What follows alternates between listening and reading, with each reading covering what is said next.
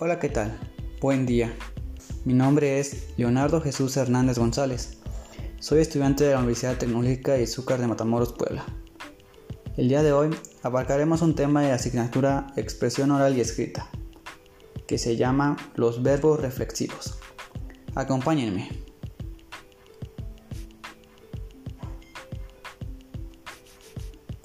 Los verbos reflexivos son verbos transitivos cuya acción recae sobre el mismo sujeto que la realiza. Esto quiere decir que la misma persona va a indicar lo que esté haciendo. Por ejemplo, yo me levanto, tú te levantas, él o ella se levanta, etc.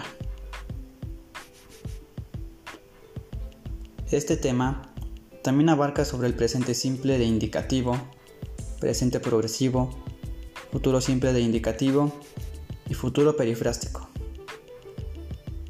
El presente simple de indicativo es un tiempo que expresa simultaneidad entre la acción y el momento en el que se habla. Yo como papas ahora. El presente progresivo se utiliza para expresar una acción en curso, en progresión o en conclusa.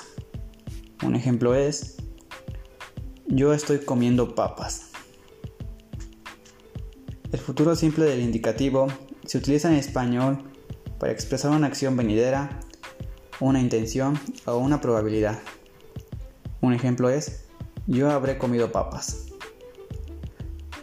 El futuro perifrástico se usa para expresar acciones que van a ocurrir en un futuro.